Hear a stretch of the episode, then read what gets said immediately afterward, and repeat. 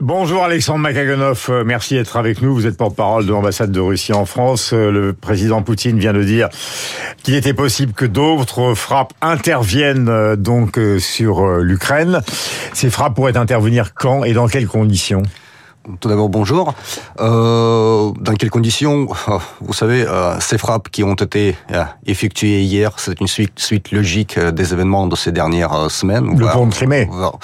Oui, le pont de Crimée, mais non seulement. Le pont de Crimée, c'était, disons, la culmination de cette campagne terroriste menée par le régime de mhm. Kiev contre la Russie. Et si on parle, si vous voulez connaître plus précisément, disons, de, quoi il s'agit, de quel type d'attentat, je peux vous citer, par exemple, les, les bombardements réguliers de la centrale nucléaire à Zaporozhye, effectué par le régime de Kiev, les bombardements réguliers des régions euh, limitrophes russes, euh, par exemple, selon, selon, les données de FSB, le service de sécurité russe, euh, hmm. rien que pour la semaine euh, dernière, les forces armées ukrainiennes ont effectué une centaine de frappes hmm. sur une trentaine de localités russes. mais là, il s'agit de civils. Les gens à Kiev vivent dans le métro pour une partie d'entre eux, et toutes les cibles de la matinée dernière, ce sont des civils qui ont été touchés à Kiev et dans une vingtaine de villes. Pas Vous du savez tout, Pas du tout, pas du tout. Les cibles des frappes euh, d'hier matin, c'était surtout les objets d'infrastructure énergétique, hmm. les objets de gestion militaire et de communication. Mais, mais pourquoi ce sont des civils qui sont morts alors? Euh, il faut il faut toujours savoir à quel point les, les informations euh, données par le régime de Kiev sont véridiques. Ouais. Parce que là, on pourrait vous dire la même chose. Pardonnez-moi, c'est un peu violent comme question, mais enfin, les informations qui viennent de Russie sont pas plus crédibles forcément que celles qui viennent de Kiev. Oui, mais ce qui, ce qui est étonnant, c'est que vous prenez vraiment pour la vérité absolue tout ce que le régime de Kiev vous non, dit. Je vous pose la question. Euh, et moi, je vous réponds. Donc là, en ce qui concerne les morts des civils, on, on on n'a pas d'informations sur ça, mais le régime de Kiev peut vous donner n'importe quel chiffre, vous allez y croire, parce que là, euh, apparemment, tout ce qu'il vous donne, c'est déjà euh, une sorte de vérité absolue euh, qui n'a pas besoin d'être vérifiée. Mais là, il faut toujours vérifier. Euh, Alexander Makaganov, nous avons, bon, d'abord, je vous remercie d'être avec nous, et nous avons beaucoup de questions. On parle évidemment beaucoup du nucléaire. Alors, du point de vue des Russes, est-ce qu'on en parle avec trop de légèreté ou est-ce qu'il s'agit d'une véritable, euh, d'un véritable danger pour l'équilibre de l'Europe?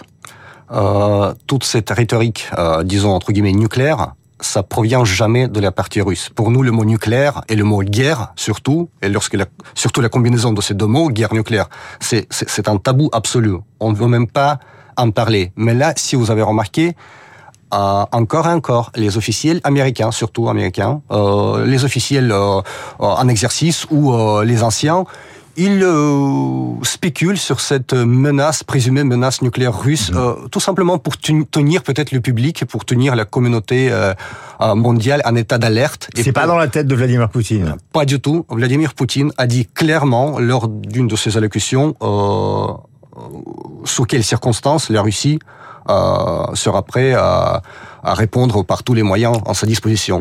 C'est lorsque son territoire ou sa population seront attaqués. Oui. Mais alors là, il n'a jamais parlé de l'arme nucléaire en plus. Il n'a jamais parlé de l'arme nucléaire. Mais est-ce que ça incorpore euh, les régions qui ont été euh, rattachées à la Russie par des référendums que les gens considèrent comme bidons? C'est la Russie, c'est la Russie. Et c'était pas pas bidon. Les référendums n'étaient pas bidons parce que, euh, comme dans tous les pays démocratiques, le référendum, le référendum c'est une expression suprême de la volonté du peuple. Ouais. Mais vous savez qu'il y avait des soldats qui assistaient justement au vote. Donc c'est pas un référendum euh, il y avait comme on en trouve en France. Non, non, non. Il y avait des soldats qui protégeaient les civils qui allaient voter. Ça, c'est la première chose. Et vous oubliez toujours de mentionner les bombardements constants euh, effectués par les parties ukrainiennes lors de ce vote. Est-ce que vous considérez donc, Alexander Makagonov, merci d'être ce matin sur l'antenne de Radio Classique, que c'est en train de devenir une guerre entre les États-Unis et la Russie? Vous savez, mais les États-Unis, euh, d'une manière ou d'une autre, ils participent déjà à cette guerre, hein, avec toute cette fourniture massive d'armement, avec les, les, les renseignements qu'ils offrent, qu'ils offrent à la partie ukrainienne, avec les instructeurs militaires, etc., etc. Mais ils font déjà euh, invisiblement euh, une partie de, de conflit. Ils entrent encore et encore dans ce conflit, hmm. ce qui est inquiétant. Euh, les livraisons d'armes, puisqu'il y a un G7 où Zelensky va s'exprimer, il réclame de, plus en plus d'armes. Euh, on lit par exemple dans le Wall Street Journal d'aujourd'hui que notamment une arme que l'on connaît peu, donc est une arme extrêmement légère, euh, qui sont des IMAR. Alors j'explique ce qu'il s'agit. Il s'agit de véhicules qui sont assez légers, mais qui ont une capacité de propulsion avec un chauffeur, un pointeur et un commandant dans chacune des, des, voitures qui permettent de toucher les cibles à plus de 65 km avec une précision euh, considérable. Vous avez l'impression que ce type d'arme se multiplie, que les Allemands vont livrer des léopards? Vous savez, euh, mais peu, peu, importe les, types d'armes, en tout cas la, les livraisons massives d'armement, ça ne rapproche pas du tout la paix. Ça ne fait qu'éloigner la paix et ça ne fait que mm. euh, prolonger la guerre. Donc peu importe, les, les, léopards ou les HIMARS ou les Césars, etc. Donc là, en tout cas, ça, ça, ça, ça, ça, ça ne fait que monter les enchères, mm. ça ne fait que qu'inspirer le régime de Kiev de continuer cette guerre peut-être jusqu'au dernier Ukrainien, on n'en sait rien, mais apparemment euh, Zelensky ne montre mhm. aucune volonté politique à, aux négociations et à, la solution euh, pacifique, diplomatique, politique de, de, de, ce conflit. Le nouveau patron de l'armée ukrainienne a dit que euh, nous étions dans un contexte qui a rappelé la Seconde Guerre mondiale et que de toute façon, tous les soldats russes qui sont sur le territoire ukrainien devront, si je puis dire, euh, disparaître les uns après les autres et qu'ils iront, s'il le faut, jusqu'en Crimée. Ah bah écoutez, mais euh, si, si ce monsieur veut vous rappeler la Seconde Guerre mondiale, oui, il a, il a plus ou moins raison, parce que vu le caractère de ce régime installé à Kiev, le régime néo-nazi, oui, ça rappelle... Euh, ça hmm. rappelle euh, mais où est la preuve sur, Surtout les méthodes... Oui, mais où est la preuve d'un régime néo-nazi alors que la plupart des, des conscrits qui sont partis sur le front participaient à une opération spéciale sans savoir exactement où ils allaient? Mais, mais, non, quand on parle du régime néo-nazi, on ne parle pas de, des événements qui ont commencé hier. Le régime néo-nazi a commencé à s'installer à Kiev il y a longtemps. Hmm. Imaginez, par mais exemple... en quoi Zelensky est-il un néo-nazi Non, mais c'est pas la question de Zelensky, c'est la question de, de, tout le régime euh, qui s'est installé à Kiev depuis 2014. Imaginez, par exemple, si à Paris, vous rebaptisez euh, l'avenue des Champs-Élysées en avenue, je sais pas, Vichy, par exemple. Donc là, euh, oui, c'est un peu extraordinaire. C'est, c'est, c'est, ce sera tout un événement. C'est inimaginable. mais imaginez, vous avez compris mon, oui, mais mon interrogation. Mais imaginez en Ukraine, en Ukraine, et ils rebaptisent euh, tous les rues, toutes les rues centrales des, des plus grandes villes de l'Ukraine en, mm. en nom des collabos euh, nazis d'Hitler, mm. les, les collabos ukrainiens, par exemple. Là, c'est la première chose. Puis les marches au flambeau, à la mm. manière, à la manière nazie des années 30. ils le font régulièrement. Oui, mais c'est vous qui bombardez. Euh, c'est nous qui bombardons bah, Hier matin, c'est vous qui bombardez. Il était la même heure, 8h25. On était en direct avec euh, très, l'équipe de Radio Classique. C'est les bombes qui pleuvaient sur 20 villes. Oui, écoutez, mais... C'est des bombes russes, hein Oui, vous parlez des bombes russes euh, euh sans remarquer ce qui se passe de l'autre côté. par exemple, comment les Ukrainiens bombardent régulièrement les régions limitrophes russes, le Donbass et les régions de Kherson et Zaporozhye en tuant les civils. Mhm. Lorsqu'ils effectuent ces bombardements, je dois vous rappeler qu'il s'agit vraiment des civils, il s'agit des quartiers résidentiels. Ils préfèrent bombarder les quartiers résidentiels car ils savent très très bien que les civils ne peuvent pas riposter. Mhm. Parce que bombarder les militaires, c'est quand même c'est lourd de conséquences. Les militaires peuvent réagir très très vite et euh, là, il faut il faut le prendre en compte. Alors, j'ai plusieurs questions à vous poser. Merci de répondre spontanément à des questions qui sont évidemment euh, très importantes pour l'avenir de l'Europe. D'abord, est-ce que le régime du président Poutine est fragilisé? Parce qu'on sait très peu de choses en provenance du Kremlin. Écoutez, mais je des désertions, des gens qui ne veulent pas aller à la conscription, des généraux qui sont atteints, un, un, croiseur qui a été coulé, un pont en Crimée qui a été saboté. Euh, vous savez, il s'agit de spéculations euh, absolument euh, qui n'ont aucun sens, qui sont qui sont pas du tout bien fondées. Le président Poutine et ses décisions ont un soutien d'une majorité écrasante des, des Russes, entre 75 et 80% toujours. Ça n'a ça n'a pas changé depuis le début de l'opération militaire. En ce qui concerne le commandement militaire, les changements, bon, l'adaptation, ça c'est absolument normal. Mm-hmm. les réactions, le facteur humain. le nouveau chef d'état-major des opérations est quelqu'un qui a commencé sa carrière en Afghanistan et qui a participé à la deuxième guerre de Tchétchénie. C'est quelqu'un de très expérimenté, donc là, c'est c'est c'est. mais ça prouve que ceux qui étaient avant n'étaient pas. Ça prouve que ceux qui n'y étaient avant n'y étaient pas mais je ne peux pas vous expliquer les, les, décisions de notre commandement militaire, mais en tout cas, euh, mhm. euh, d'après les échos, euh, sa, sa, nomination est, est, très logique parce que c'est un vrai professionnel militaire. Je voudrais que vous écoutiez, nous l'avons diffusé ce matin en cette édition spéciale, donc un des porte-parole du ministère de la Défense, il s'agit des Ukrainiens, qui considèrent euh, et je donnerai son nom à l'issue de ces mots et vous allez réagir évidemment. Euh, euh, il s'agit donc euh, de Yuri Sak, il est conseiller du ministre de la Défense ukrainien. Il considère que vous êtes un État terroriste. Écoutez. C'est déjà suffisamment grave en ce moment. C'est très cynique que le terroriste numéro un dans le monde appelle d'autres pays des terroristes. La Russie est un État terroriste, doit être reconnu comme tel à l'international. Uh, Nous l'avons dit de nombreuses fois, le courage est plus fort que la peur. Chaque jour, uh, on détruit petit à petit l'armée russe. On prend des prisonniers, on tue leurs effectifs, leur personnel. Ce n'est pas la deuxième armée la plus puissante du monde. Comme l'a dit notre ministre de la Défense, Oleksiy Reznikov, c'est une armée de lâches, de terroristes, d'assassins, de voleurs et de violeurs. Donc on doit les traiter comme tels.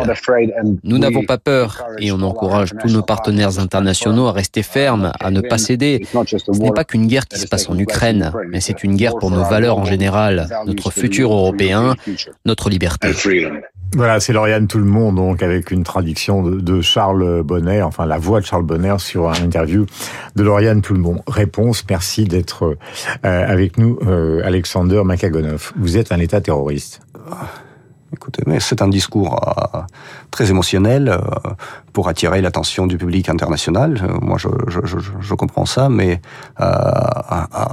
juste pour, c'est intéressant de de comprendre hum, sur quoi sont basés ce genre euh, d'allégations. La Russie, c'est un État qui se bat contre le terrorisme euh, en utilisant tous les moyens. Euh, en ce qui concerne le, le caractère terroriste, mais c'est plutôt il faut revenir à, à l'Ukraine et voir euh, leur méthode, leur méthode euh, qu'ils utilisent, disons dans, dans, dans la pratique. les attentats terroristes, c'est devenu une pratique normale dans les mains du régime de Kiev. ce qu'ils font, commençant par le les, comment dirais-je, le terrorisme nucléaire, les bombardements de la centrale nucléaire de Zaporogie, les bombardements réguliers, et jusqu'aux attentats sur le territoire russe, enfin, cette pauvre fille de 30 ans, journaliste. Quand, quand, je dis que c'est vous qui êtes entré en Ukraine, il ne s'agit pas de vous, évidemment, Alexander, mais enfin, l'entrée en Ukraine des forces, des forces russes, annoncée d'ailleurs par les services de renseignement américains, c'est quand même vous. C'est pas, c'est pas Zelensky qui est allé en Russie, c'est vous qui êtes venu en Ukraine. Euh, écoutez, mais c'est toujours bien, oui, c'est toujours bien d'accuser la Russie euh, d'agression, etc. Pas mais oui, c'est une évidence. Pour ceux, pour ceux qui euh, cette guerre a commencé hier, oui, la Russie euh, est toujours agresseur, etc. Mais il faut, il faut toujours rembobiner un peu et aller plus loin. Cette guerre a commencé en 2014, la guerre civile en Ukraine, lorsque le régime de Kiev a commencé à bombarder ses propres régions, de, de son propre pays, les régions de Donbass. Hmm. en faisant à peu près 14 000 victimes. Alors, là, personne n'en parle. C'est déjà oublié. C'est beaucoup plus convenable de, de, de, de, vous savez, de dégager tout ce qui était avant et commencer à, à présenter les événements à partir de février 2022. Mais c'est pas si simple que ça. Mais on n'a jamais dit que c'était simple. Mais vous vous rendez compte que pour les observateurs, même si nous sommes partie prenante, puisque je parle pas de moi ni de la rédaction de Radio Classique, mais nous livrons des canons César. Euh, les Anglais font de la formation. Les Allemands vont peut-être livrer des léopards. Les Américains ont déjà donné 15 milliards de dollars. Ils vont peut-être donner en dehors des, des, des matériels que j'évoquais tout à l'heure d'autres choses que leur réclame Zelensky lors d'un G7. Donc on ne voit pas ce matin, parce qu'il va falloir qu'on en termine avec cet entretien, on ne voit pas ce matin la moindre possibilité de cesser le feu, la moindre possibilité de négociation. Est-ce que dans sa tête, Vladimir Poutine a une envie de négociation? Le 30 septembre, lors de son allocution à Kremlin, le président Poutine a clairement expliqué la position russe. Si vous vous souvenez, il a appelé le régime de Kiev de cesser toute hostilité, tout affrontement, de cesser mhm. toute cette guerre commencée en 2014 et de revenir à la table de négociation. Poutine a souligné que la Russie y est prête. Mhm. Donc là, mais sans reste à savoir. mais sans rétrocéder le Donbass. Bien sûr, ça c'est non négociable. Alors donc a pas de C'est déjà la Russie. C'est déjà la Russie. Mais oui, d'accord, mais ils ne veulent pas en entendre parler, les Ukrainiens. Donc si vous voulez, c'est un dialogue de sourds. Écoutez, mais euh, si euh, euh, le régime de Kiev s'obstient encore et encore euh, dans sa position, euh, qui était d'ailleurs euh, déjà officialisée par le président Zelensky, par son décret, mm. comme quoi il ne va pas négocier avec la Russie tant que le président Poutine est au pouvoir. Mais écoutez, alors là, ce sera ce sera un processus peut-être éternel. Mais là, ce qui, est, ce qui est aussi déplorable, c'est que l'Europe et l'Occident en général euh, ont oublié le mot diplomatie. Mm. On ne parle que de la guerre. Guerre, guerre, guerre. Le mot diplomatie est oublié du, du langage. Bah, la guerre est de côté. J'ai une dernière question vous concernant. Euh, je dis vous concernant comme porte-parole, bien évidemment, et pas comme personne. Euh, le président Macron a téléphoné à de plusieurs à plusieurs reprises, souvent au, au président Poutine. Est-ce que vous considérez que depuis le début de cette affaire, maintenant, il a dit euh, ces dernières heures que la guerre avait changé de nature? Est-ce que vous considérez qu'il a tenté à un moment d'apaiser les choses ou est-ce que vous considérez qu'il est totalement maintenant euh, dans ceux que vous assimilez à vos agresseurs Écoutez, ce, ce, genre de dialogue, euh, en plus régulier, c'est bien sûr c'est utile, ça, ça, laisse toujours une porte ouverte euh, à la solution pacifique mais qui, euh, malheureusement, euh, vu les événements, et si l'on juge d'après le caractère des événements et le caractère des déclarations du régime de Kiev et le comportement des, des Ukrainiens, euh, des, des, Européens, des Occidentaux, reste assez loin pour le moment. Donc ça ne servit à rien non, mais ça, ça, bien sûr, vaut, vaut mieux toujours avoir le, le, le dialogue que de ne pas l'avoir. Hmm quand les diplomates parlent, les canons se taisent. Et surtout lorsque les présidents parlent. Donc là, on a plus de chances que les canons se taisent un jour. Et vous savez que ce matin, on se disait peut-être qu'il y aurait d'autres bombardements. Est-ce que vous pensez que ce matin, par exemple, le président Poutine pourrait prendre son téléphone et appeler? Euh, Appeler qui? Bah, Je sais pas, au G7, trouver un moyen de rentrer en contact avec eux mais écoutez, vous allez voir euh, vous-même à G7. Euh, je ne connais pas exactement l'agenda, mais je peux imaginer que tout va euh, terminer par des menaces, par des nouvelles menaces de sanctions, puis punitions, etc., et de nouvelles peut-être promesses de livraison d'armes, au lieu de parler de la paix et de la solution diplomatique. Alexandre Makagonov était notre invité. Il est porte-parole de l'ambassade de Russie. Tout à l'heure, vous écoutiez Yuri Sak, qui était conseiller du ministre ukrainien de la Défense. Merci d'être venu nous voir sur l'antenne de Radio Classique. Merci Il est 8h34.